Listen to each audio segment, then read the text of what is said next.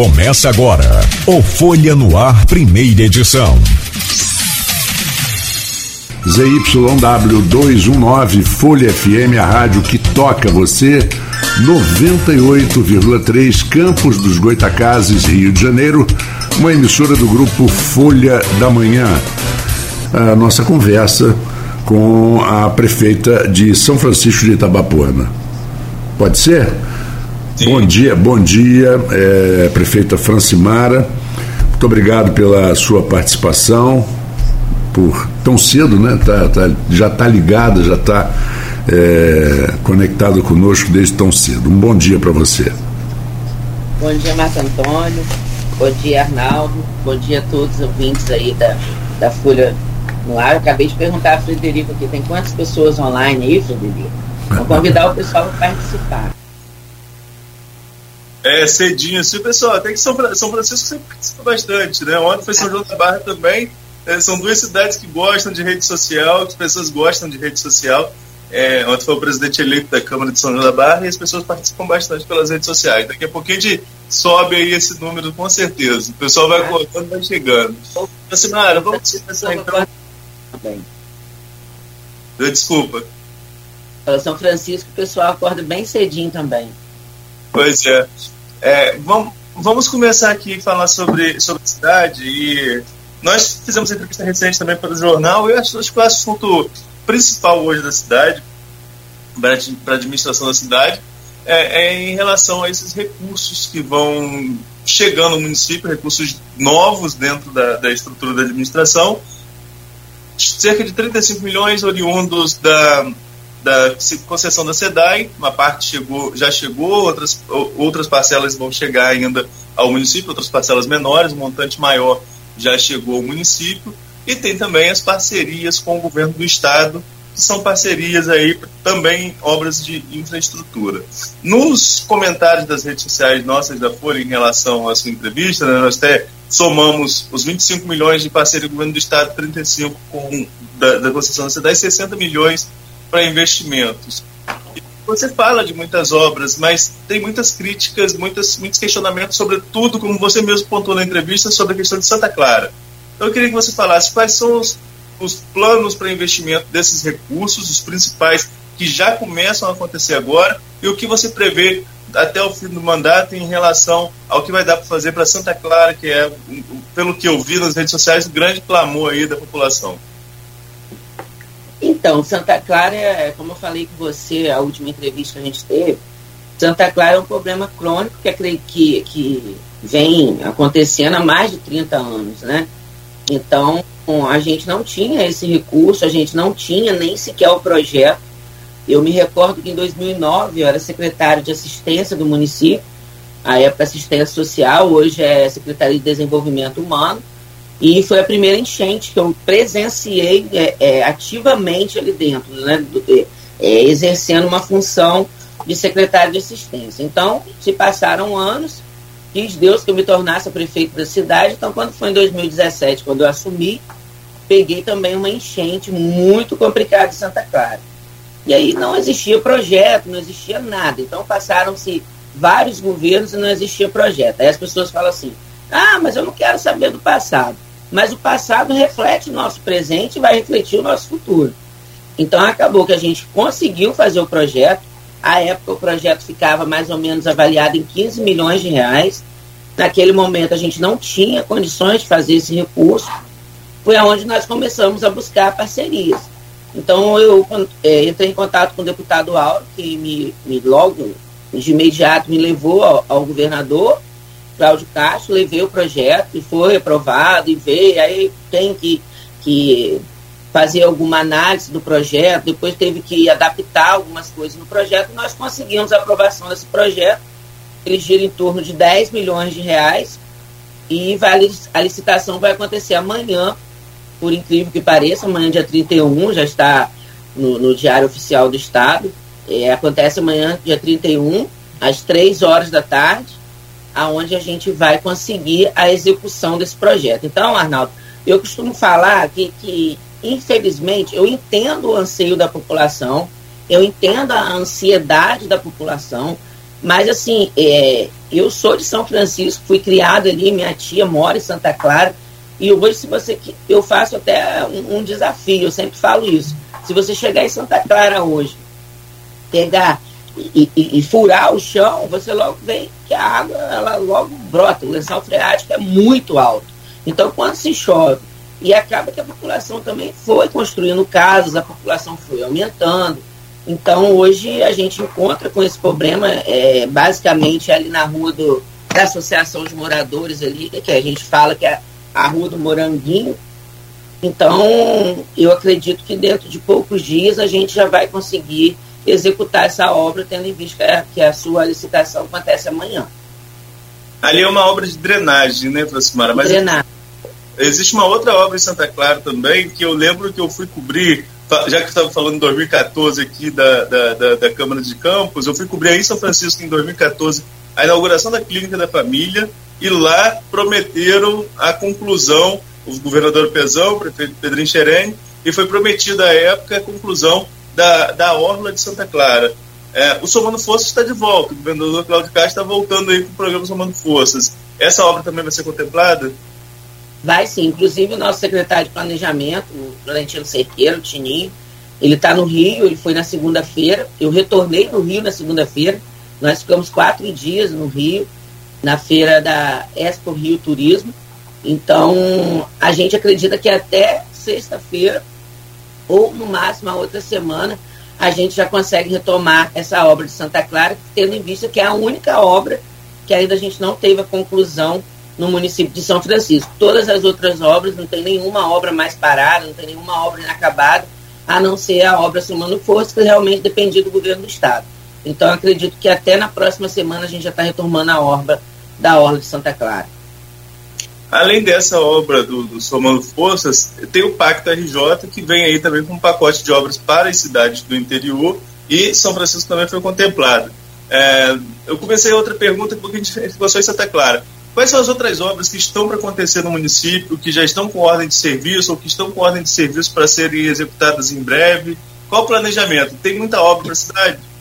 Tem, tem bastante. A gente já deu bastante é, ordem de serviço e é, basicamente assim, uma das obras mais desejadas da população é a mão única né, da, nossa, da nossa cidade, da principal da nossa cidade.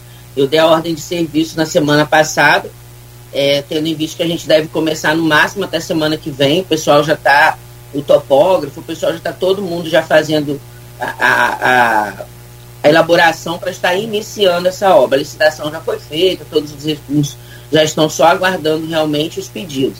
E a rotatória da nossa cidade, foi o que eu falei com você na última entrevista, nós é um desejo, é um anseio muito grande da população tendo em vista que a nossa, a única né, rodoviária que nós temos na nossa cidade foi terminada, a conclusão da obra foi em 2012, Frederico era o prefeito em exercício à época, e essa obra foi concluída, mas a gente não tem a rotatória, então o trânsito realmente virou um caos. Então nós fizemos também um projeto, apresentamos ao DR, Secretaria da Cidade, e nós conseguimos também a aprovação desse projeto, e já iniciou na terça-feira passada, a gente já iniciou essa obra, então a gente está lá com o DR, então nós vamos iniciar a obra da rotatória, que não é somente uma rotatória, ela vai mais ou menos em torno de 15 é, semáforos, né, 12 de veículos e 3 para acessibilidade, e ela vem desde ali da Praça da Bíblia, próxima ali à delegacia, até o final da cidade. Né, ou o começo da cidade, como queira ver, lá no, no último trevo, lá na, na perto do posto. E dali a gente já vai dar continuidade a mão única. Então, literalmente, a cidade de São Francisco, a sua chegada ali, ela vai estar tá totalmente. É, vai ter uma mudança muito, muito radical, vamos dizer assim. Agora, é, é, se você põe mão única ali na principal, você precisa de vias paralelas de acesso, né, para as pessoas que, fazer, que, possam fazer o retorno. É, não conheço profundamente o centro da cidade essa via já existe, está pavimentada a contento para atender essa demanda? Sim, já está e a gente também vai precisar de algumas intervenções nessas vias paralelas, aonde a gente também, a que a gente não conseguir fazer, a gente vai entrar em parceria com o DR, né, todas as placas de sinalizações, quebra-molas, é, faixa de pedestres, tudo isso a gente já também já vai fazer também, tendo em vista que a gente não pode prejudicar, porque a maior parte do nosso comércio é na nossa principal. Então essas vias paralelas, esse desvio do trânsito também vai ser todo, todo preparado, a gente já vai entrar justamente não só a mudança da mão única, mas com essas vias também paralelas, tendo em vista que nós vamos estar com os engenheiros, com a equipe toda do DR ali participando. Então, além do, do, dos nossos engenheiros, da nossa Secretaria de Planejamento, nossa Secretaria de Obras, a gente também vai contar com a ajuda do DR para estar nos auxiliando nisso também. Agora, é, quando eu estive na semana passada no gabinete, né, já tinha, tinha algumas caixas aí no gabinete. Você mesmo mostrou a gente, falou que aí já é o início da questão da mudança também do parque de iluminação da cidade. Qual é a previsão de, de início da, dessa mudança de parque e como isso vai funcionar? Então, a gente já recebeu 400 lâmpadas, que foi uma parceria, uma parceria não, foi uma carona que a gente pegou no Cidente, onde o município participa, né? nós somos associados ao Cidente, Fizemos também uma licitação em torno de 4 milhões de reais, aonde ali a gente vai estar tá, mais ou menos ali, na nossa conta hoje nós temos 12 pontos de iluminação, né?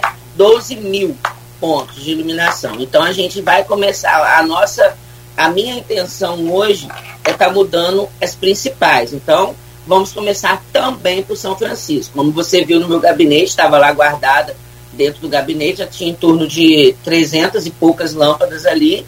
A gente está aguardando a chegada dos braços, dos outros, dos outros materiais que precisam para estar iniciando. Então, juntamente com essa obra da mão única, nós vamos também estar mudando a nossa energia é, pública ali da nossa principal, é, como que eu vou te dizer, te explicar, mudando da.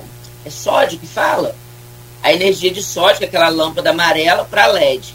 Então, as que a gente retirar da nossa principal, a gente vai estar colocando nas transversais, aonde precisa também de iluminação pública. E assim, sucessivamente, a gente vai estar trocando todas as principais para depois estar indo nas outras localidades. Francimar, tem subido bastante comentário aqui, muita gente é, te apoiando, elogiando aqui a, a a entrevista, elegendo o governo. Depois até, se for assessoria, você pode até passar lá e, e responder esse pessoal. Mas subiu uma que eu não consigo acompanhar todas, também já peço desculpas aos ouvintes, mas não dá, a gente tem que prestar atenção na entrevista. Mas subiu uma aqui agora há pouco, do Tiago Souza, sobre a questão da Orla de Santa Clara. Qual a extensão desse projeto na Orla?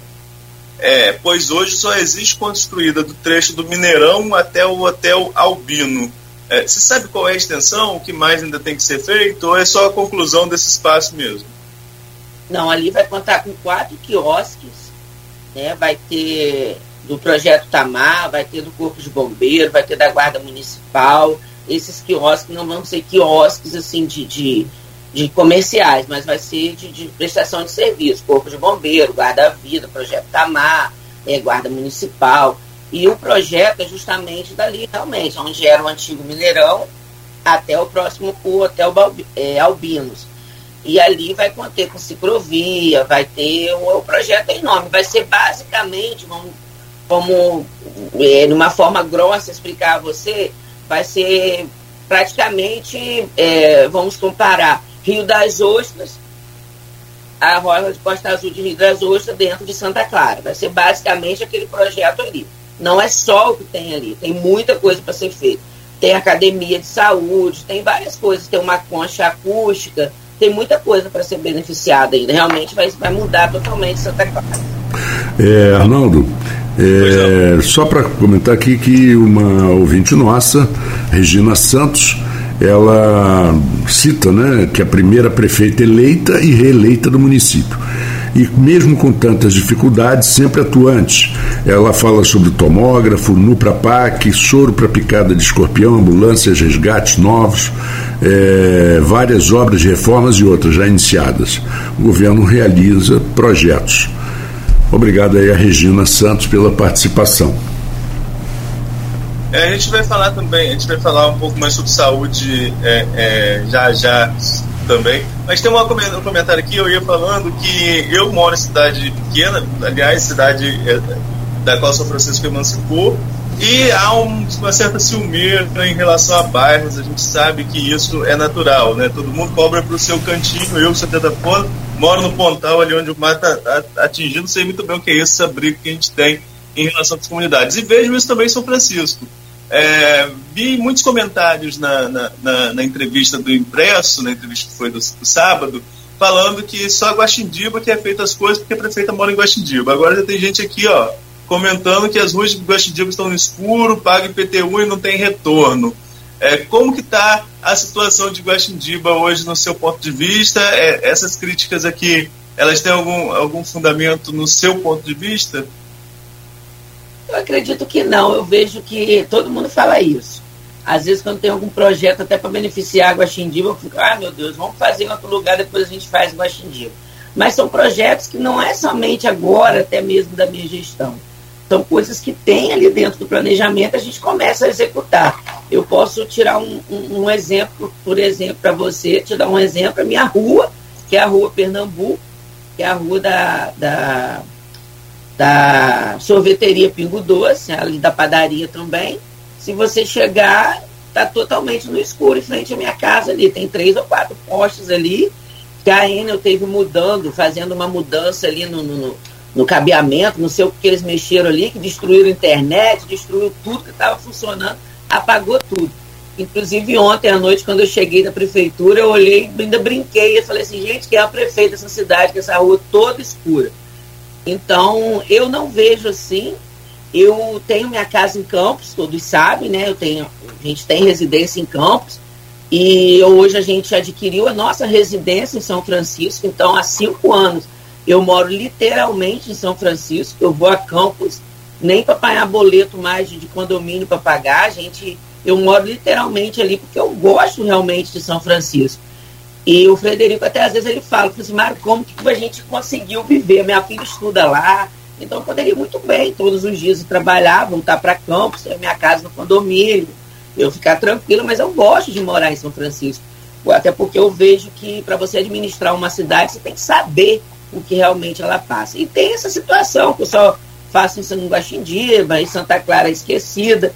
Às vezes, Arnaldo, eu até falo, gente, as pessoas têm que entender que tem hora que eles falam de uma maneira, parece que Santa Clara não é, só existe Santa Clara no município. Nós temos mais de 100 localidades no município de São Francisco. O município de São Francisco, só de, de praia, nós somos 62 quilômetros de praia. Então é um município muito extenso. Município que as suas comunidades é todas. É, é, é Para você ter uma ideia, de São Francisco a Deserto Feliz, por exemplo, dá 60 quilômetros é a mesma distância de São Francisco a Campos.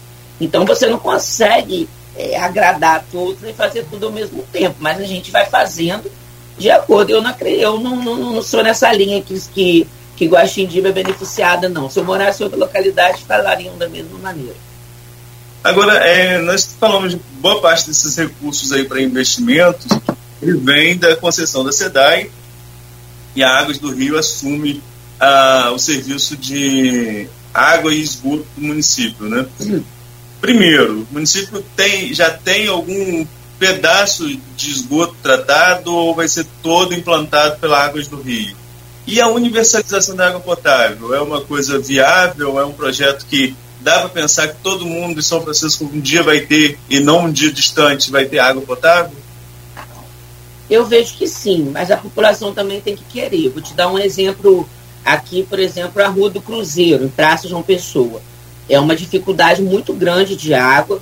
A época conseguiram levar a água, chegou na hora de fazer a instalação, de pedir o hidrômetro para poder pagar a água, ninguém quis mais a água. Então a população também tem uma cultura que a gente tem que abraçar, que a gente tem que acreditar. São Francisco hoje não tem nenhum método de esgoto tratado. Lá em 2017, a gente buscou no nosso primeiro mandato, a gente buscou um recurso com a FUNASA, aonde nós conseguimos um recurso com o deputado Auro de 6 milhões de reais para iniciar. À época a gente tinha conseguido 4 milhões, mas o nosso planejamento nos sinalizou que esses 4 milhões a gente conseguiria construir só a ET. Então não adiantava você construir uma ET e não ter nem um metro de esgoto, vamos dizer assim, não consegui fazer rua nenhuma. Então nós retornamos a Brasília, buscamos novamente, conseguimos 6 milhões. Hoje nós temos, acho que eu até falei isso para você, nós temos 800 mil liberados, e tipo assim, se você usar esse dinheiro, vai caindo os outros dinheiros. Só que eu ainda não sei o que o Águas Rios vai fazer. Se a gente pode investir esse dinheiro com eles e, e, ter algum outro benefício lá na frente, então a gente precisa, eu preferi parar e aguardar o meu jurídico para ver como que a gente vai trabalhar com esse recurso. Mas é, hoje que eu vejo que a população de São Francisco pode sim esperar água tratada e esgoto, porque eu vejo que quando a gente alcançar esse patamar de conseguir água e esgoto, que é uma coisa que é o básico que todo mundo precisa, que todo mundo tem, nós vamos ter uma qualidade de vida bem melhor, uma saúde muito além do que nós temos, porque água é vida e, e isso aumenta até o nosso, o nosso DH, então eu vejo que a população pode esperar sim, não só uma água de qualidade, mas saneamento básico, que é o que a gente tem direito de ter. Tem mais uma pergunta aqui de ouvintes, Francimar. A gente vai intercalando as nossas perguntas dos ouvintes. É, mas como eu falei que temos algumas, algumas similaridades em temas entre São Francisco e João da Barra, tem mais um aqui que é a questão de veículos circulando é, à beira-mar. Né? Em São João da Barra, por exemplo, o Ministério Público é, proibiu, colocar até alguma, algumas estacas assim, poder os carros não acessarem ali a praia, mas mesmo assim carro que tem tração vai lá pelo Pontal, vai por Gruçaí e, e entra, enfim, não tem, não tem muita efetividade a questão de, de colocar essas estacas só. Precisa de fiscalização. E aí, essa mesma é, é a questão que o ouvinte Robson Luiz coloca, de como que fica, saber como que fica essa fiscalização na beira da praia, é, porque, segundo ele, é, muitos veículos circulam, isso provavelmente deve ser em período de verão, né, circulam na faixa de areia, deixando todo mundo apreensivo, porque um veículo pode acabar atropelando alguém. Então, eu não vejo muito essa situação em São Francisco, não. Né? Estou falando não só como prefeito, mas como cidadão, como moradora da cidade. Ali na praia de Guaxindiba, a gente colocou piquete, né, que a gente costuma falar piquete, na, na beirada da praia toda. Então, em Guaxindiba não tem essa situação. O mar é bem próximo. Às vezes acontece na praia de Santa Clara ou na Lagoa de Gargaú, nós temos a Entrânsito, temos a Guarda Municipal que fica fiscalizando também, e eu não vejo muito essa situação. Às vezes acontece né, na, na Lagoa de Gargaú, onde as pessoas geralmente vão entrar com carro traçado, aquele coisinha, qual é o nome daquele? Parapente? Aquele. Bom? Ali na Lagoa de Gargaú tem aquele pessoal que faz a plástica daquele esporte kitesurf, né? Kitesurf então, geralmente é muito jipe, é muita caminhonete, então eles vão entrando, mas a gente está indo ali. Mas é uma praia assim, que tem pouca popularidade de pessoas ali. É, é, é geralmente para a prática desse esporte, sim. Mas a gente tem a fiscalização intensiva ali para estar. Tá, até porque nós temos o projeto Tamar também, para a gente estar tá, é, é, falando para a população, é até cultura realmente, né? Que não pode estar. Tá entrando, mas eu não vejo muito isso em São Francisco, não. É, as pessoas respeitam sim ali. Agora, trânsito, o trânsito da cidade, né? já que na praia não tem, tanta, não, não tem tanta movimentação no seu ponto de vista, apesar de, de ter colocado a opinião dele ali também, a gente coloca tudo aqui para discussão, mas a gente falou lá no começo e eu acabei não, não, não, não aprofundando na pergunta. Você falou sobre essa questão de transformar a, a, avenida principal em mão única para atender a demanda do tráfego de trânsito aí na cidade. Esse trânsito, vocês têm acompanhado essa mudança de trânsito? Isso aumentou muito? É carga passando pela cidade também? É veículo de passeio? O que, que tem mudado efetivamente no trânsito de, de São Francisco? Então, Armando, eu vejo que é, ao longo do tempo, hoje São Francisco, não, a gente não pode comparar São Francisco há 30 anos atrás, por exemplo. A cidade cresceu, a cidade evoluiu, o comércio aumentou. Hoje você chega na principal da nossa cidade, realmente você não consegue estacionar. É difícil. Eu até brinco, falo, gente, está parecendo que nós estamos na China. É caminhão, é, é moto, é bicicleta, é, é carroça, é tudo. Então eu vejo que a cidade realmente cresceu, a cidade evoluiu E hoje o tráfego de veículos que nós temos na principal hoje, até mesmo para beneficiar, para atender o nosso comércio, não comporta mais a nossa cidade. A gente precisa literalmente mudar. E eu vejo que a cidade de São Francisco, às vezes as pessoas falam assim, a ah, é complicado. Não é complicado. A gente, quando a gente vai na cidade das outras pessoas, a gente vai numa outra cidade, a gente vai seguindo o que tem naquela cidade. Não pode parar aqui, não pode ter som alto, não pode isso, não pode aquilo. E às vezes São Francisco você para no meio da rua para você bater papo com alguém que está do seu lado. Aí você que está atrás, você tem que parar, esperar aquela conversa acontecer para você seguir. Então, assim, é, é, é, é, cultura realmente. Então, hoje eu vejo que o trânsito da nossa cidade, principalmente a nossa principal, não comporta mais ser do jeito que é.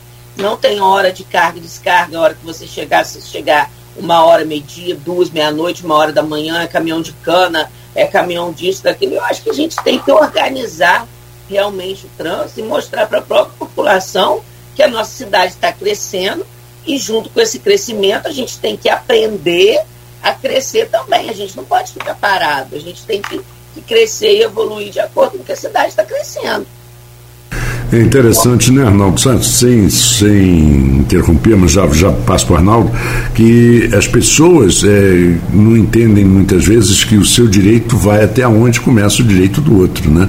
Quando você é, interrompe uma rua, o trânsito, você está prejudicando os outros, você não está levando em consideração quem está atrás ou quem está do lado quem quer passar. Ia ser um problema cultural muito mais difícil de, de, de tratar do que simplesmente mudar a mão de uma rua ou outra, ou botar um. até um pardal, até um. um né, a multa eletrônica e tal, que muita gente vai criticar, mas infelizmente quando bate no bolso é que, é que as pessoas é. aceitam. Arnaldo, você. Eu vou, vou citar, vou pegar um gancho no que o Marco Antônio está falando.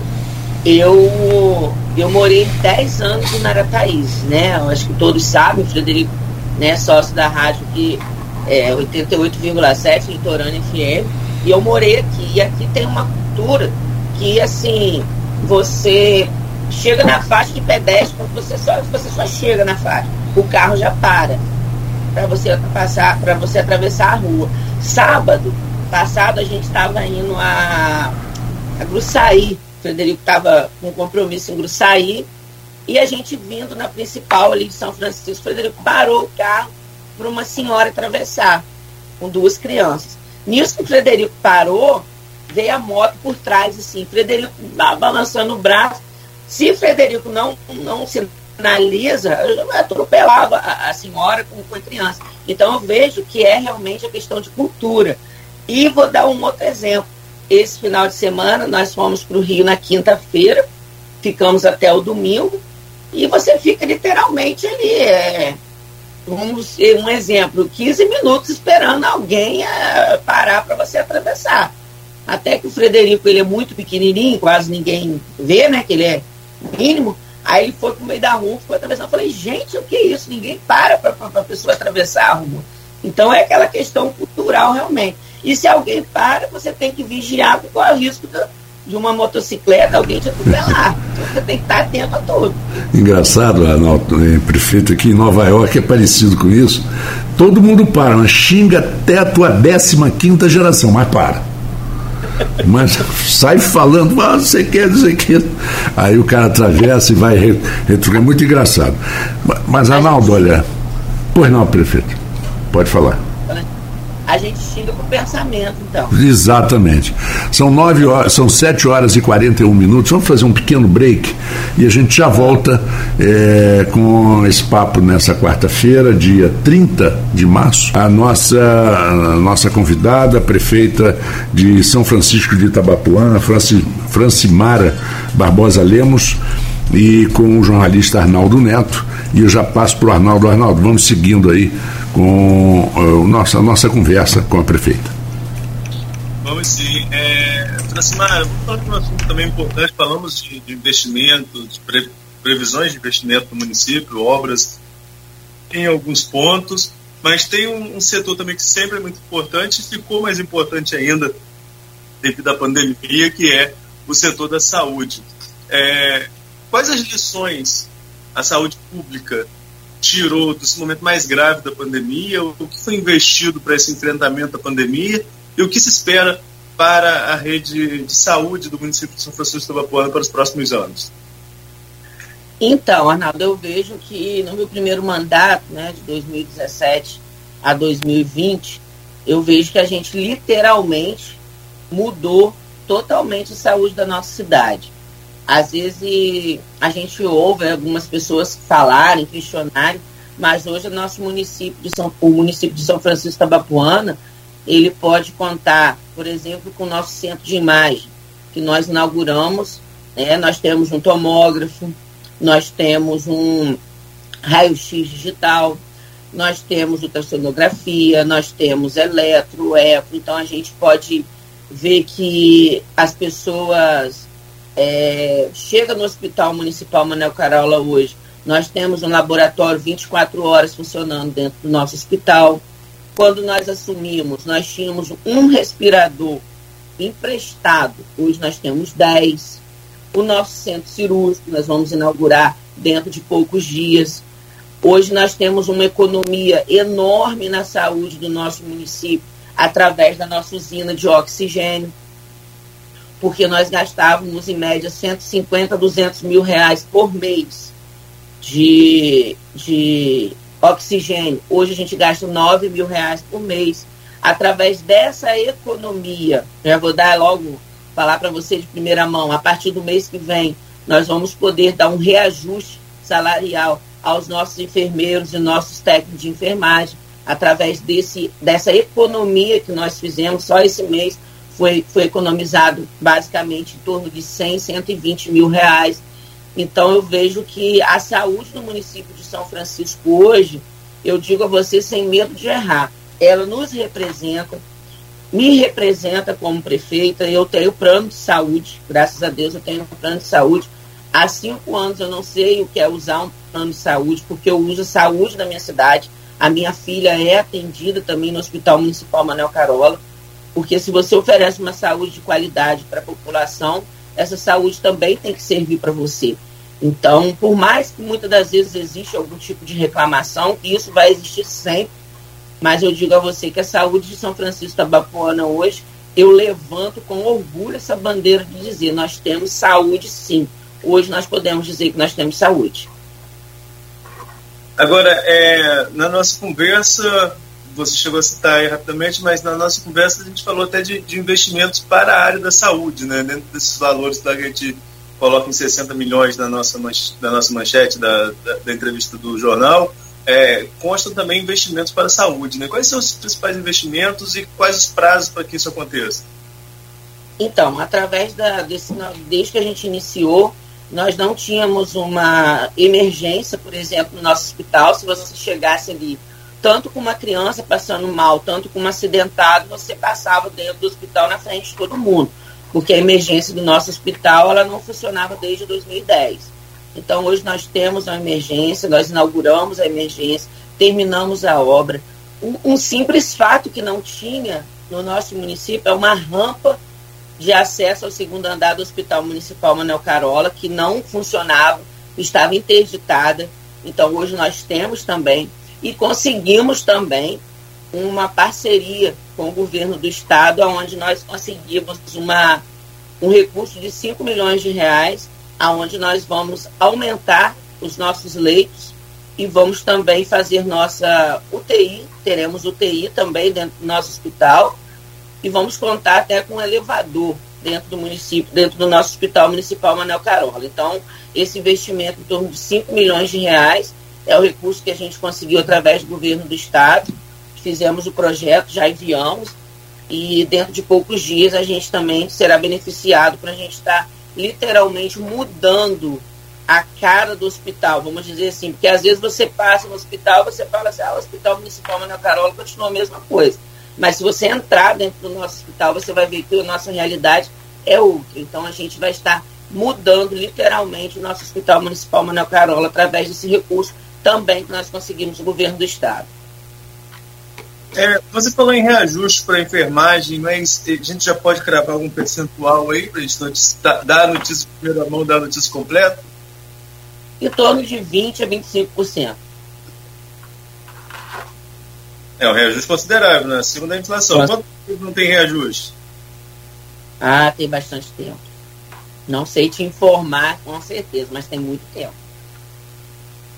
Agora, ainda na área da saúde, eu falei um pouco sobre a pandemia. E se estamos num momento mais tranquilo da pandemia, todos os especialistas apontam que é, isso ocorre graças ao avanço da vacinação aqui no nosso país como um todo, na nossa região também. É, até o Maurício Batista pergunta aqui qual a sua posição em relação à vacinação. É a favor da vacinação? É, está vacinado com todas as doses? Sou a favor, sim. Estou vacinada, a terceira dose também já. Se tiver a quarta, a quinta, a sexta, eu vou estar sendo vacinada também. A minha filha Maria Fernanda também já tomou a sua primeira dose. Eu sou totalmente a favor da vacina. Uma coisa que nós temos que, que, que observar que hoje a gente ainda vive com o Covid, eu acredito que iremos viver, eu acho que vai ser uma vacinação que vai entrar no, no, no calendário ali, eu vejo que vai ser uma coisa que, que vai ser eterno, vai ser como é, hepatite, como é, essas outras doenças que nós temos, mas eu sou a favor porque hoje a gente, se a gente pegar dois anos atrás para quando a gente vem, vive hoje, se não fosse a vacina, acho que como que estaria hoje? Como que nós estaríamos hoje, né? Então, eu sou a favor, sim, da vacina. É, em relação ao uso de máscara, o município flexibilizou para locais abertos, né? E tem flexibilizado alguns eventos também. Por exemplo, essa semana estamos aí no novenário do, do padroeiro da cidade, São Francisco de Paula, já que sábado é dia do padroeiro, vai ter show religioso, show em praça, mas é, por enquanto essa flexibilização, de máscara fica somente para o, o, uso em local aberto, local fechado permanece proibido, é, ou melhor, permanece obrigatório o uso de máscara? Sim, a gente flexibilizou porque a gente começou a observar tanto, tanto em, em relação à quantidade do nosso, da nossa população vacinada, quanto a gente não ter hoje. É, o último óbito que nós tivemos em, de Covid foi dia 10 de fevereiro, então, a gente está com 90% da população vacinada, mas eu acredito, eu, com a Francimara, como prefeito da cidade, acho que a gente ainda tem que exigir sim um local fechado, porque a Covid está aí, ela não passou. Então, locais abertos, a gente resolveu é, flexibilizar, mas locais fechados, não. Permanece o uso de máscara, até porque tem as nossas crianças que retomamos as aulas agora, e nem todas as crianças ainda estão vacinadas por mais que você manter máscara em criança, é complicado, mas temos que estar tá ali incentivando e falando. Então, a gente flexibilizou, mas locais fechados permanece o uso de máscara. Tem uma pergunta aqui do Maurício, cadê? Com várias telas. Maurício Santos perguntando sobre recursos para a operação Tava Buraco. Segundo ele, que o Estado enviou e que a operação não teria sido realizada ainda. Há recurso para essa operação? Esse recurso realmente chegou ao município? Ou é o próprio DR que faz esse tipo de operação no município? Não, Maurício, não chegou recurso. Nunca o município de São Francisco recebeu recurso para tapa-buraco, não.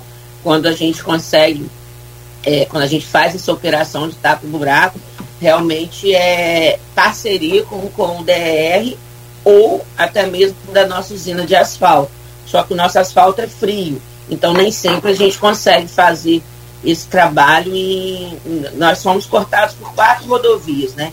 Então, se tiver um tráfego de carro pesado, nosso asfalto frio ele não consegue é, fazer esse trabalho, essa manutenção, porque é um asfalto que não é igual ao asfalto quente. Então, o município nunca recebeu recurso de tapa-buraco. Todas as parcerias, toda vez que tem uma operação de tapa-buraco, é uma parceria com o DR. Temos aqui também uma pergunta, mais uma pergunta, essa do Edmundo Siqueira, blogueiro aqui da Folha, é, servidor público federal que atua aí no município de São Francisco.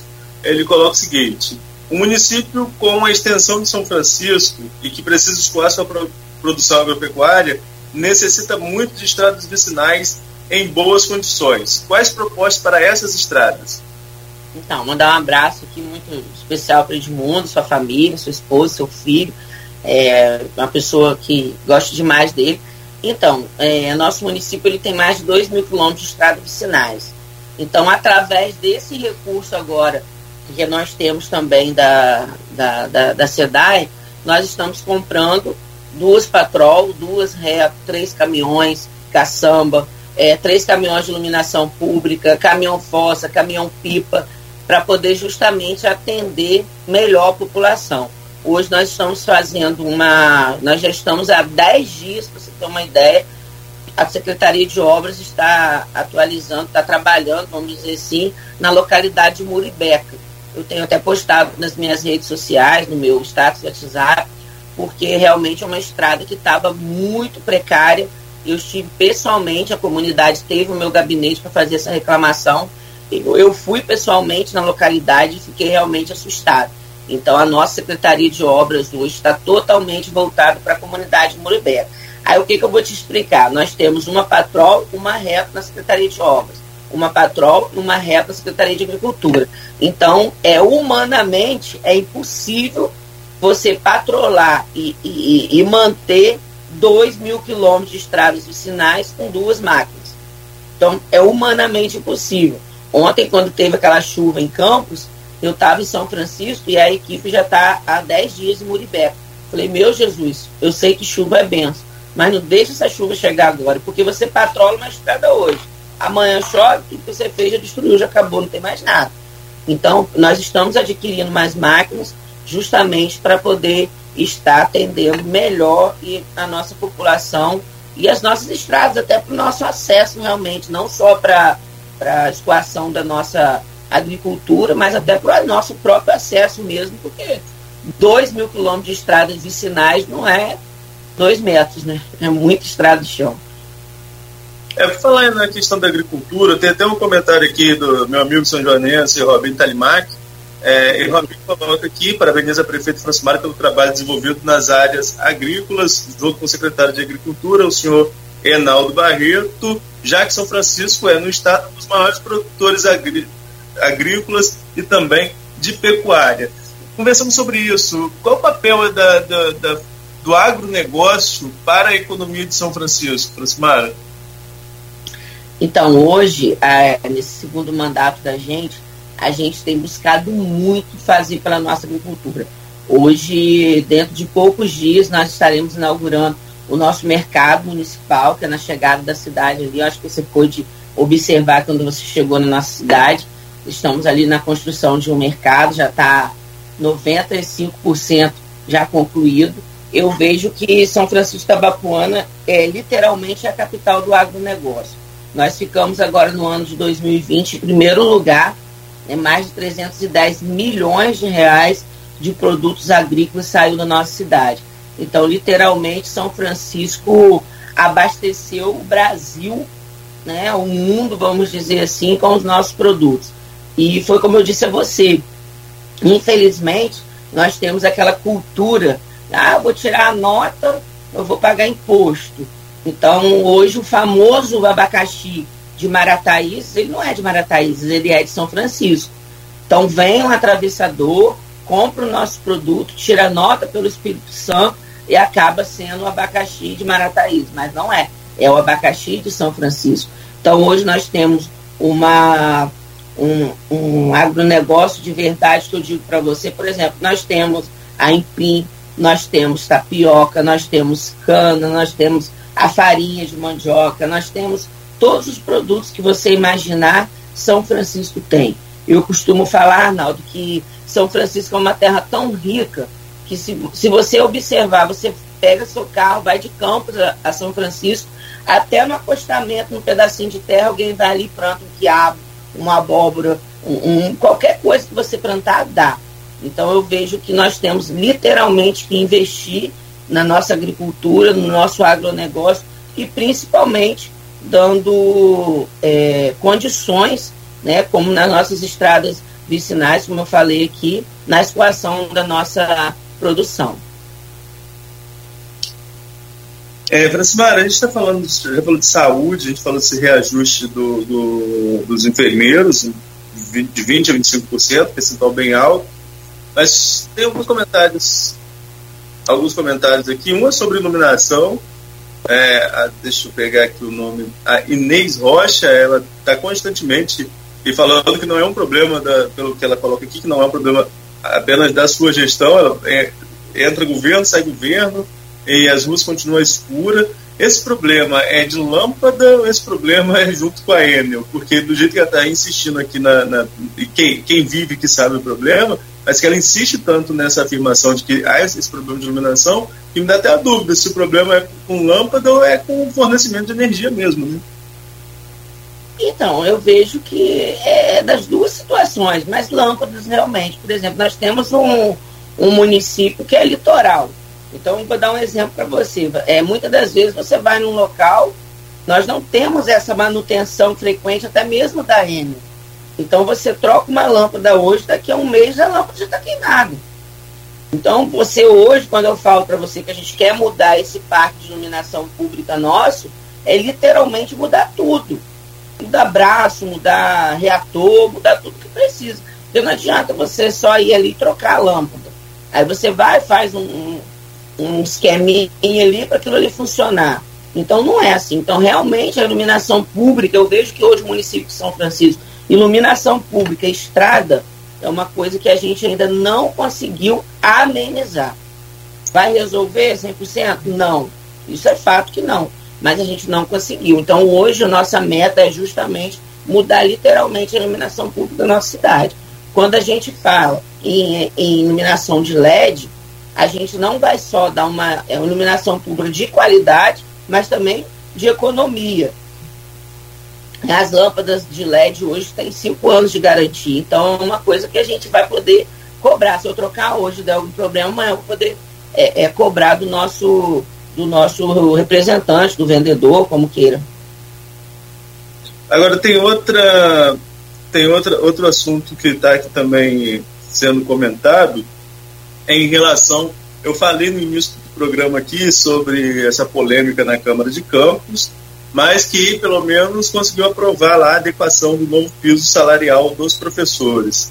É, São Francisco já fez essa adequação, há previsão de fazê-la? Então, nós é, reajustamos o salário para o piso nacional e esse novo reajuste que teve, a gente ainda não fez esse reajuste, nós estamos estudando, até pelo índice da nossa folha.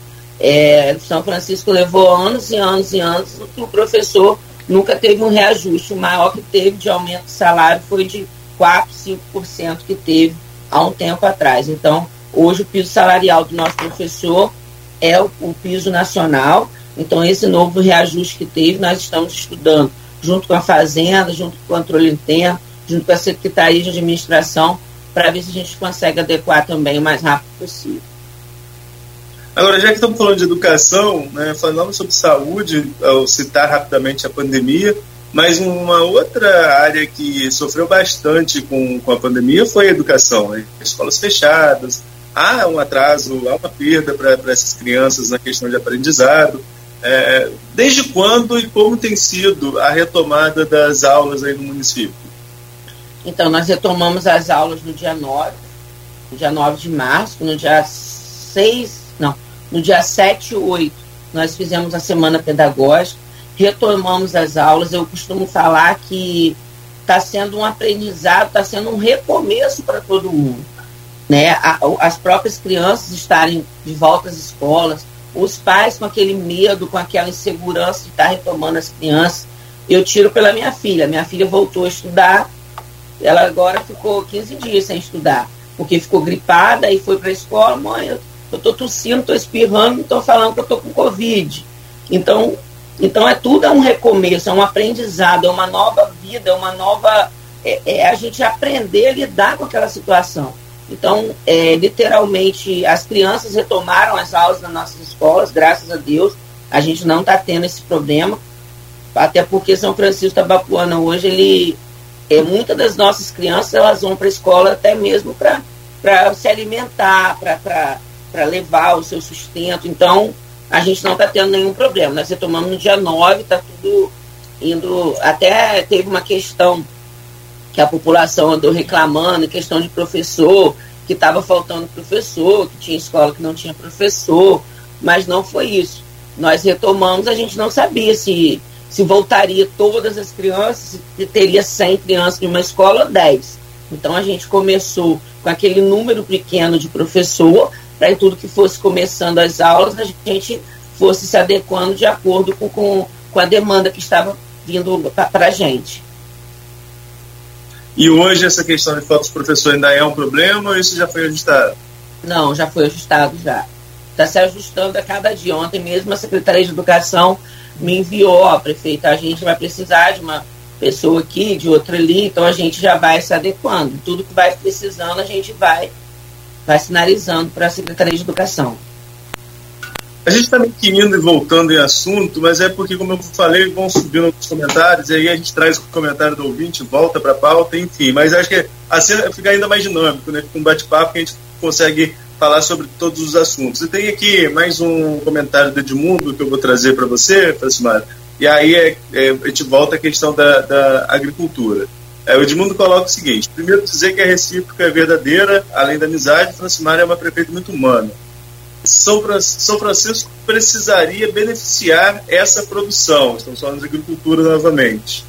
A prefeitura pode facilitar, poderia facilitar uma cooperativa ou fábrica de beneficiamento de abacaxi e mandioca, por exemplo?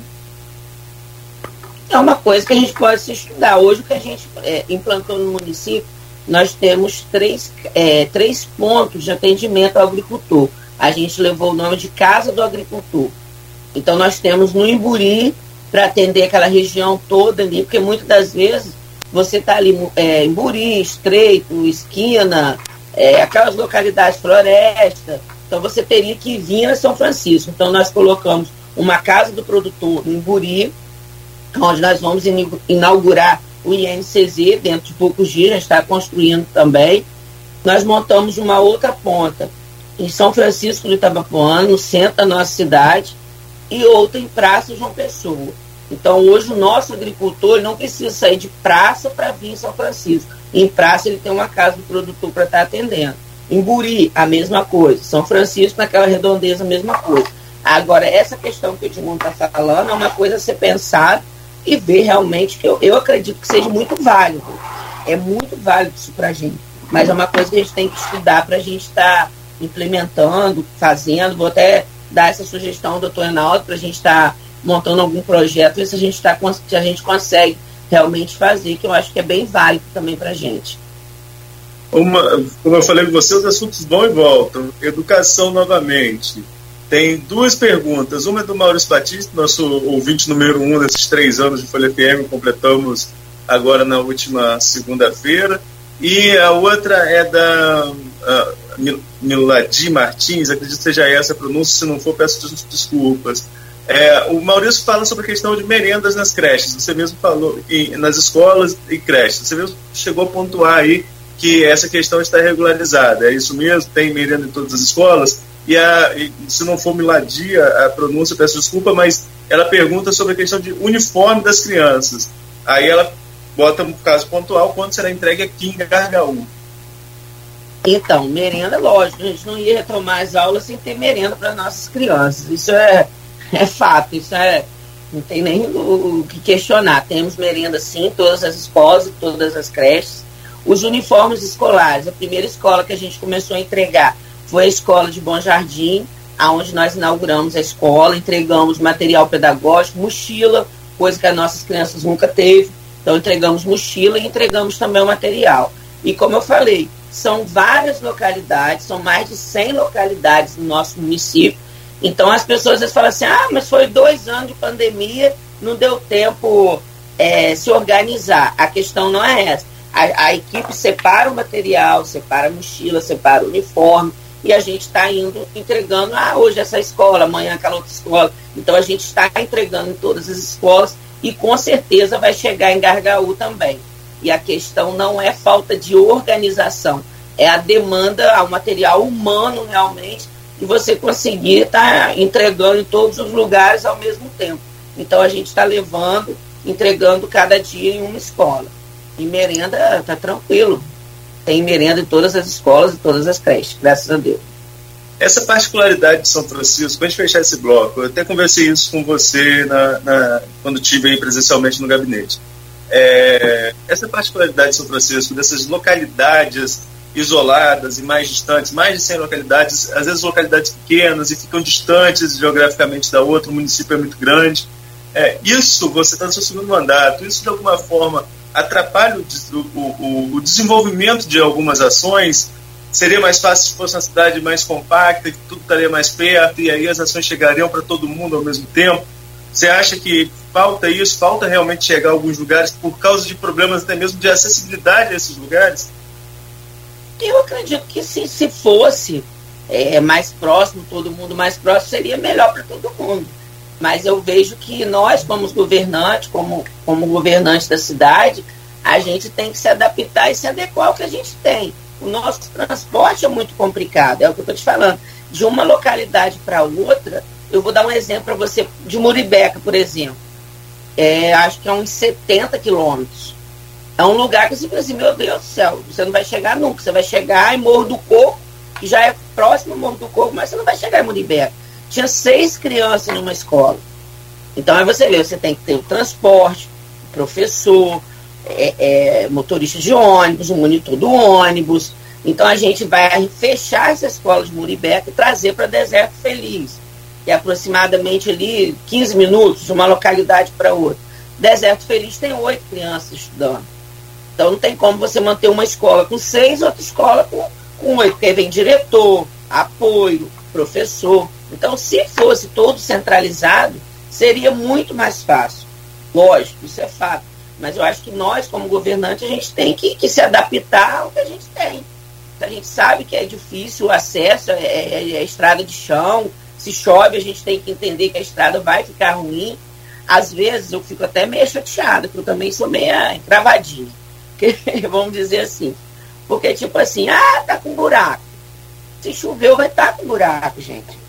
Se a estrada é de chão choveu, você não vai querer andar num tapete. Vai estar tá buraco, é fato. Então a gente tem que, que, que, que se adaptar àquilo ali. Então, se fosse tudo centralizado, beleza, de repente o São Francisco da Bapuana seria uma, uma, uma cidade exemplar para todo mundo. Mas como é, são localidades é, de difícil acesso, distante, mais de 100 localidades, a gente tem que se adaptar com o que a gente tem e trabalhar e procurar levar a saúde, a educação, a assistência, a agricultura para todos os nossos munícipes. Ah. Hoje nós temos aqui a prefeita de São Francisco de Itabapuana, Francimara Barbosa Lemos. É, e para você que está chegando agora na nossa transmissão, pode participar através das nossas redes sociais e também temos a presença do jornalista Arnaldo Neto. Eu passo a bola para o Arnaldo para seguir aqui o papo com a prefeita Francimara. Arnaldo. A gente vai entrar também em questões políticas. Eu sei que agora a prefeita está pelo telefone e eu sei como que é isso, depois de oito horas o telefone já começa, no, é complicado, mas vamos tentar dar agilidade aqui, a gente aproveitar e abordar bastante assunto, política e também outros relacionados ainda à cidade. É, já falamos de saúde, falamos de educação, falamos de infraestrutura, muito importante, mas tem um outro assunto que o Edmundo comentou também sobre ali, que é a questão do transporte, Francimara.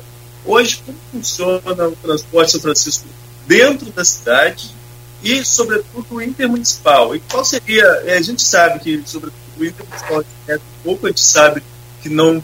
É, é, a maioria das vezes é lotada ou, ou vans. É, e há algum projeto para melhorar esse serviço intermunicipal? Então, a gente tem sim, infelizmente, até para eu falar isso, mas sou uma pessoa muito verdadeira, eu falo o que eu penso realmente. Eu hoje eu posso falar para você que praticamente nós não temos transporte na nossa cidade. Hoje a gente usa táxi, van. Nós abrimos uma licitação, acho que um ano, pouco atrás, para a empresa de ônibus, ninguém vem participar. Que é o que eu te falei. São 2 mil quilômetros de estradas vicinais. Você vai colocar um ônibus no estrada de chão para você vir com três, quatro passageiros. Então, geralmente vai na van, vai no carro lotado.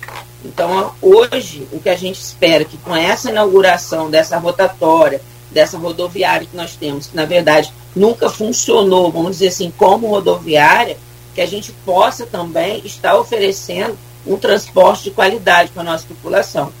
Porque, infelizmente, eu tenho que te falar, o transporte nosso, se a gente não tiver carona, é van, é táxi, que não é táxi, é, é como se fosse lotado, a gente não anda. Isso então, tanto, tanto intermunicipal quanto dentro do município. Isso, isso. É bom para fora. Deserta? Deu deserto. Deu deserto.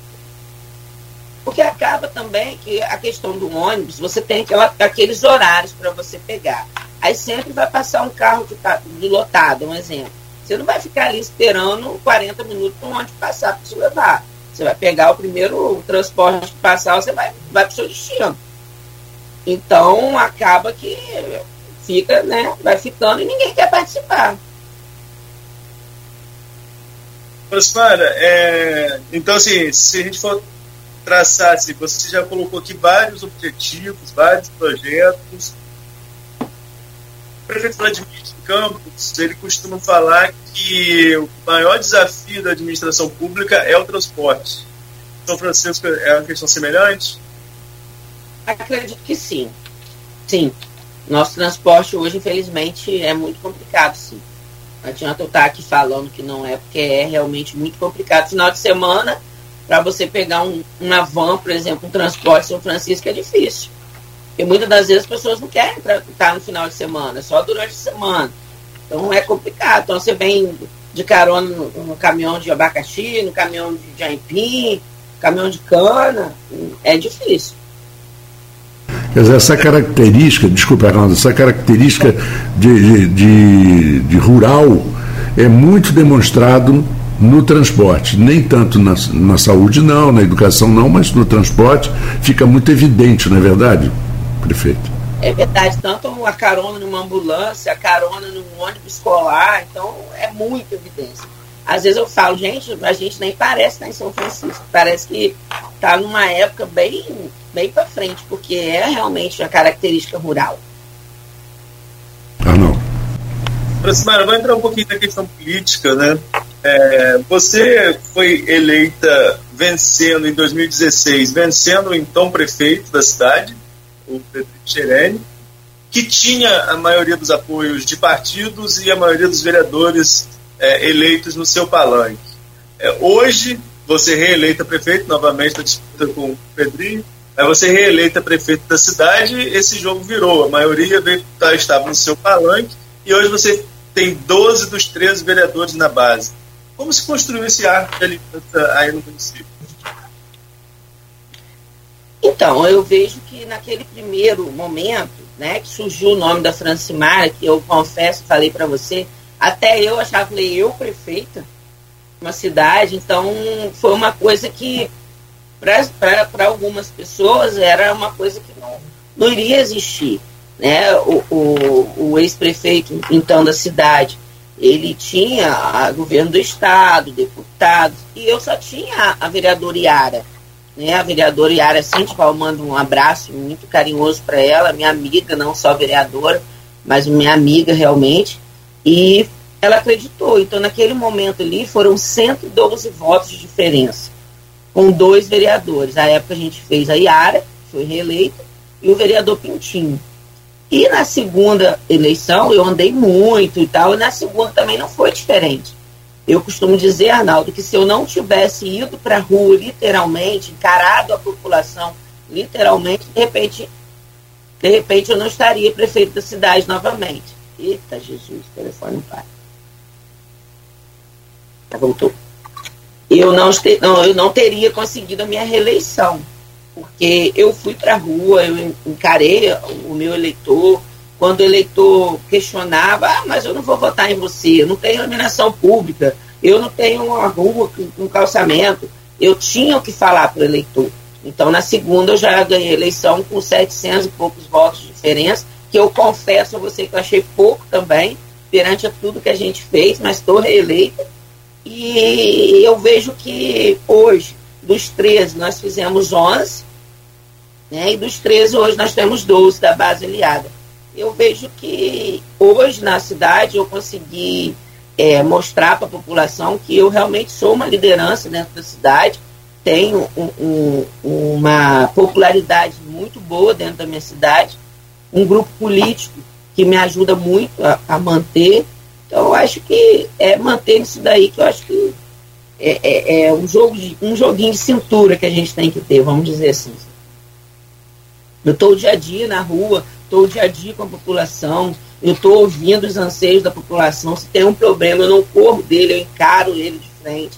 Então, acho que tudo isso vai fazendo a diferença. Você, você hoje, como colocou aí, você se posiciona como uma liderança não só no município, é uma liderança feminina, né, que a gente fala sempre sobre a questão do espaço da mulher na política e de âmbito regional, e tem uma pré-candidatura que vem se desenhando, que é a pré-candidatura do seu marido, a, Frederico Barbosa Lemos, a deputado estadual. É, até perguntei a você e refaço a pergunta aqui no ar.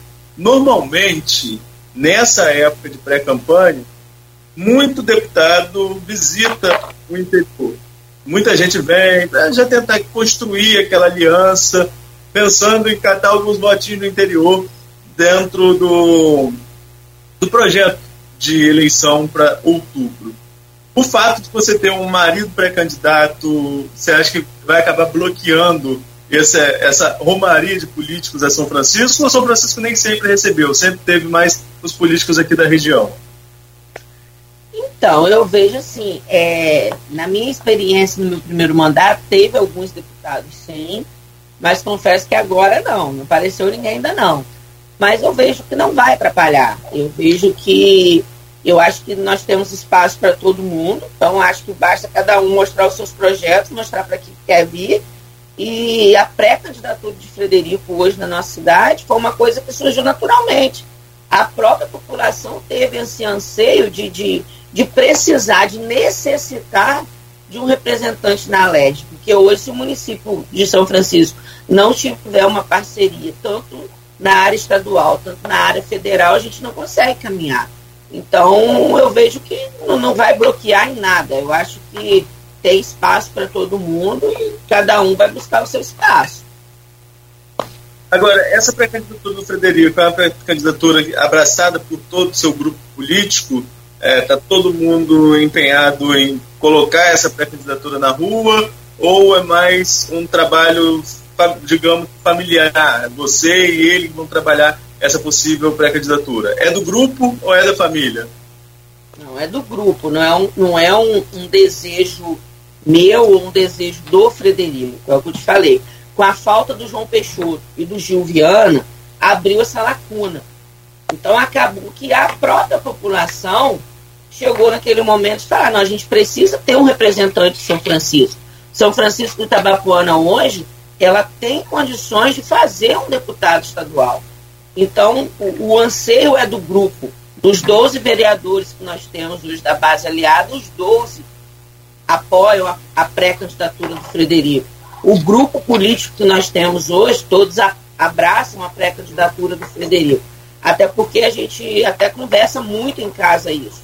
Que se não fosse um desejo, se não fosse uma coisa viável, Frederico tem os negócios dele para fazer, ele não precisava se envolver nessa questão política. Mas é um anseio da população, surgiu esse desejo, e a cada dia que passa, esse desejo vai aflorando mais e mais na própria população da nossa cidade. E eu vejo como uma questão de honra até para a gente, como eu disse, estava falando com o Marco Antônio aqui, uma cidade de interior, a gente tem aquela coisa, não, a gente vai conseguir, a gente vai mostrar que a gente é capaz, então foi um anseio realmente, é um, é um, um projeto que é de um grupo político que nós temos sim, não é um projeto pessoal da Francimara, pessoal do Frederico, foi um anseio que realmente surgiu da população e automaticamente no nosso grupo político. Agora, quando a gente fala em grupo político, a gente está falando no campo de vista local. Né? O seu grupo, como eu falei, você tem 12 vereadores, tem toda a estrutura da máquina, e todo esse grupo político, pelo que vocês nos passam, todo esse grupo político está imbuído aí nessa possível candidatura ou nessa pré-candidatura para ser formal dentro das regras eleitorais. É, mas e acordos regionais, acordos estaduais? Hoje vocês já têm um, um caminho aberto para, por exemplo, entre os pré-candidatos a disputa o governo do Estado? Qual seria o caminho que vocês iriam dar? Qual palanque vocês caminhariam? Então, hoje é, o meu, meu, meu grupo político, né, eu, eu Francimar, prefeito da cidade, eu estou com o governador Cláudio Castro. Então, o Frederico também, provavelmente, com certeza, vai seguir por esse caminho. É como eu te disse, se a gente não tiver uma parceria do governo do Estado e do governo federal, a gente não consegue caminhar. Então, não tem como falar. Eu até faço aqui em público um agradecimento ao governador Cláudio Castro, desejando até um feliz aniversário, que ontem foi o aniversário dele. E foi um dos governadores, vou dizer por mim, na minha gestão, que mais olhou para o interior do, do, do, estado do Rio. Vou falar por São Francisco. Eu não tenho que reclamar de, de, de não só de atendimento, como de, de atender realmente, literalmente, a projetos que de repente estaria na gaveta que ninguém nunca atendeu. Então, a gente vai sim caminhar através do governo do Estado e do governador Cláudio Castro. É, essa questão de, de, parceria com o governo do Estado, né, é, ou melhor, de investimento no interior, é uma bandeira que o, o Cláudio Castro parece estar defendendo, Francimar. Inclusive, o desempenho dele na pesquisa é melhor no interior do que na própria capital. Né? As pesquisas vêm mostrando, vêm mostrando isso. Claro, pesquisa é foto de momento, tem muita água para rolar ainda até, até a eleição de outubro. Mas aqui no interior, aqui na nossa região, o, prefeito, o, governador tem participado ativamente de ações em quase todos os municípios. Você, como uma política de, de aspecto regional, acredita um, em um, arco de alianças do Castro com os principais prefeitos, pelo menos, Fluminense? Não entendi, falhou. Eu digo que existe essa, essa aliança ou essa parceria do governo do estado com muitos municípios do interior. E as pesquisas vêm mostrando que Castro se dá melhor no interior, na, na questão de intenção de voto, do que na própria capital. Aqui na nossa região, no nosso entorno, você acredita que pode haver um arco de aliança envolvendo todos os prefeitos, independente de, de conjuntura partidária em apoio ao governador. Falo isso porque vocês se encontram em reuniões do Guarabara e, e, e, acredito que o assunto pode surgir também, né? Próxima eleição. Há essa perspectiva de um, de um grande arco de apoio ao Castro aqui na região? Eu acredito que sim. Pelo que eu participo, onde eu estou sempre com outros prefeitos de outra cidade, eu acredito sim que a maioria vai caminhar com Cláudio Castro, sim, até porque a gente não tem por que não caminhar é um governador que nós temos acesso, é uma coisa que é diferente. Então, acredito que sim, a maioria acredito que caminha com o governador sim. Agora, você falou mais cedo sobre duas perdas é, é, importantes da política da política de, daqui da região. Né? Nós, nós fizemos sete deputados na última eleição, sete deputados estaduais, contando Macaé, Campos, Campos São João da Barra, o Bruno tem domicílio eleitoral em São João da Barra, é, Macaé, Campos São João da Barra e Itaperuna. Quatro aqui, a maioria, né, dois em Macaé e um em, em Itaperuna, que é o Jair Bittencourt, que já tem alguns mandatos aí ao longo da carreira política.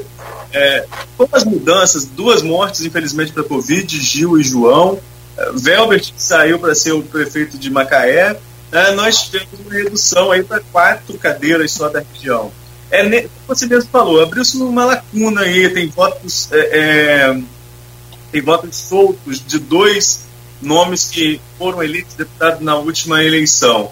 Como a, três, na verdade, com o prefeito de Macaé. Como regimentar isso no seu ponto de vista? Como trabalhar para que o eleitor da região faça o que, por exemplo, o vice-prefeito de Campos Frederico Paz defendeu aqui nesse programa? Que o eleitor da região vote em candidato da região, como diz Frederico, independentemente de ser aliado dele ou não?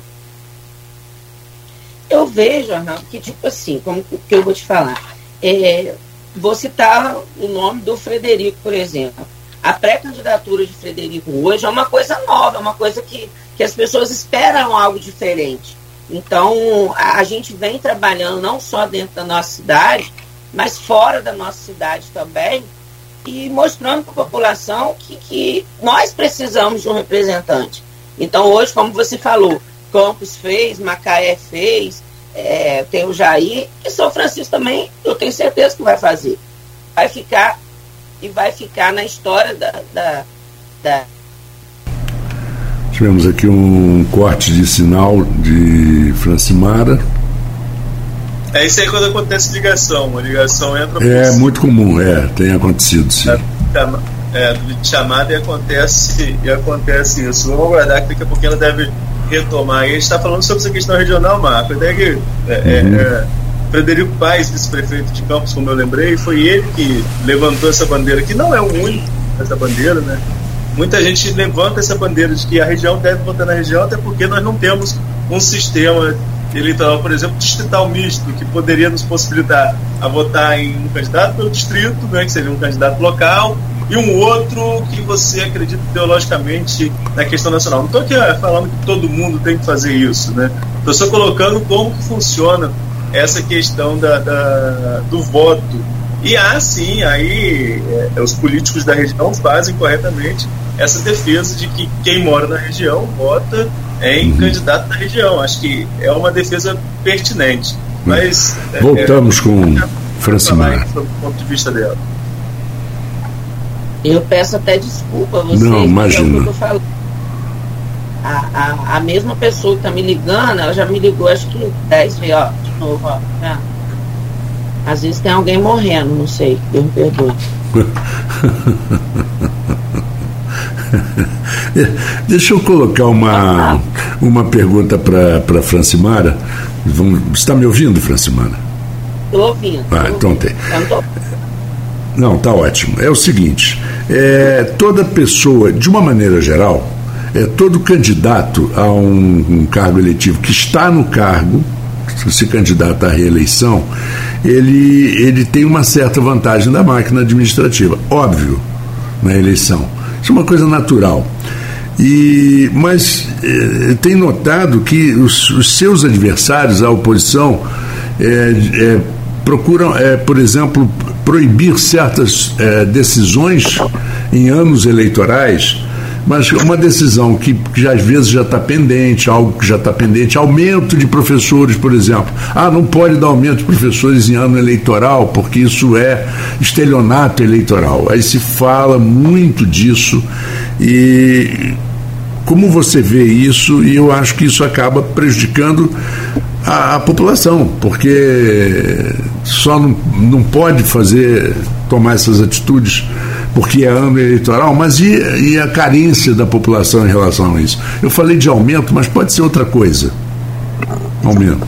É, o senhor está falando de aumento, está falando de aumento, mas eu ainda vou além.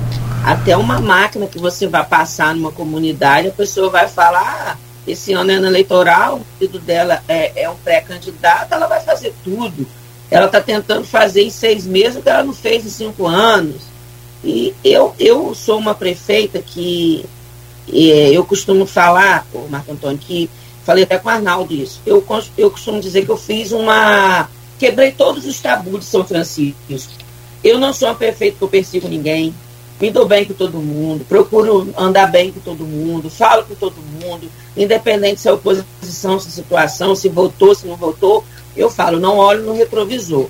Eu sou prefeito da cidade de São Francisco, independente de quem votou ou não votou, sou prefeito de todos. Então eu vejo que essa questão de oposição, sempre pensar é ano eleitoral, vai beneficiar, eu acho que quem perde é a população. Nós temos aquele período eleitoral, que acredito que é de junho ou julho, que a gente não pode, mas antes eu acho que a gente não pode é, deixar de fazer nada para a população, seja um aumento, seja uma máquina, seja um intertravado, seja o que for uma merenda, uma mochila, você esteja é, beneficiando a, aos nossos alunos, porque é ano eleitoral. Então, eu, graças a Deus, eu falo que eu acho que eu sou muito abençoada por isso. Eu não faço política pensando em mim e nem na oposição. Eu faço política pensando nas pessoas, porque eu acho que desde o momento que você se dispõe a ter a sua vida é, privada, vamos dizer assim, que a gente, quando entra na política, a gente é, todo mundo fala, acha que tem o direito de falar tudo da sua vida. Mas desde o momento que você se propõe a isso, você está ali para mudar a vida das pessoas, não mudar a sua própria vida. Então eu faço política pensando assim. Eu me coloco no lugar da pessoa, eu fico pensando se fosse comigo, se fosse com a minha mãe, se fosse com meu filho. Então eu vejo que eu não vou muito nesse nesse meio de, de, de achar política. A gente tem que fazer. Quando a justiça eleitoral proibir, paramos de fazer. Mas enquanto a gente pode fazer, a gente vai fazer. A gente não pode olhar no retrovisor nem pensar que os outros vão falar da gente. Arnaldo. São 8h39, nós estamos chegando ao final desse nosso bate-papo, falamos sobre vários assuntos. Ah, falamos sobre seu apoio ao governador, apoio ao presidente, você falou na entrevista que ainda não está definido, então não vou nem entrar nessa, nessa questão aqui. Queria aproveitar esse tempo para que você faça, aproveite esse tempo também, pode ficar à vontade em relação a isso, é, para falar um pouco sobre a sua análise pessoal do seu governo, quanto que você avalia, o quanto você fez e o que você projeta daqui para frente, o que você ainda espera fazer nesse segundo mandato enquanto prefeito de São Francisco. Então, primeiramente, agradecer a você, Arnaldo, agradecer o Marco Antônio. Eu falei com o Frederico aqui, não, não tinha muito. Eu corro às vezes de rádio, mas o senhor é uma simpatia, gostei muito de, de falar com o senhor, estou me sentindo tranquila. Eu sou meia medrosa para rádio, eu não sou muito fã. Mas muito obrigado pela participação. A análise que eu faço em relação ao meu governo, eu vejo que eu vou deixar a história na cidade, que desde quando eu comecei a minha vida política, eu sempre falei isso eu não vim para contar a história, eu vim para deixar a história. E eu vou deixar a história, sim, em todos os sentidos. Eu pretendo, eu procuro fazer o máximo para a minha população, para os meus munícipes, eu procuro viver literalmente dentro da minha cidade, para presenciar, para andar no buraco, para entrar na rua sem luz, para poder ver literalmente o que a população passa. E o que a população pode esperar da Francimária nesse resto de mandato é que tudo que eu procuro fazer não depende só de mim, eu dependo de outras pessoas, óbvio, mas eu procuro fazer o meu melhor, dar o meu melhor. Eu tenho certeza que eu estou sendo uma gestora totalmente diferente, não só como gestora, mas como política também. É, aproveito também aqui, deixo um abraço muito especial para minha família, meu esposo Frederico, a minha filha Maria Fernanda, todos os secretários de governo que me ajudam a, a governar essa cidade. Quero deixar um agradecimento também muito especial aqui, que a gente vem observando e vendo as outras cidades passando, mas graças a Deus eu não tenho esse problema. Eu quero aproveitar e deixar um abraço muito carinhoso também à Câmara de Vereadores da minha cidade e dizer que todo o sucesso do governo não é só da Francimara, não é só do vice-prefeito Raston, não é só dos secretários, mas sim também da Câmara de Vereadores, que, que participa de um governo, são, são poderes diferentes, porém harmônicos, porque eles têm essa certeza que quando o legislativo e o executivo caminham junto, quem ganha é a população, não é a prefeito, não é o vice, nem é o vereador, é a população. Então eu deixo aqui um abraço muito especial a todos os vereadores que compõem a nossa cidade de São Francisco, compõem o legislativo, e esperar o melhor de mim, o que eu puder fazer, continuo sendo a mesma Francimara, pode, pode tocar minha campainha às 6 horas da manhã, que eu vou estar aqui, estou aqui para atender, para fazer o melhor. Eu quero, dentro de poucos dias, poder ver os nossos munícipes, eu benço, telefone abençoado, que ver os nossos munícipes que muitas das vezes sai para fazer uma cirurgia de, de hérnia, uma extração de uma unha, uma ligadura, enfim, que saem para fazer em outra cidade, vão poder fazer dentro da nossa cidade, dentro do nosso município. Então eu vejo que quando eu chego no hospital Manuel Carola, que eu até fiz o convite a você, Arnaldo, e volto a fazer de novo, para vocês estarem lá conhecendo, uma coisa é você falar, outra coisa é você ver. Então eu fico muito feliz e muito realizado, porque não sou médica, não tenho meu ensino superior completo, o doutor Sebastião Campista é advogado, mas nós somos gestores e a gente conseguiu mostrar para a população que para governar uma saúde, dar uma saúde de qualidade, você não precisa ser médico, você precisa ser gente, ser humano e se colocar no lugar do outro, saber administrar. Então, muito obrigada.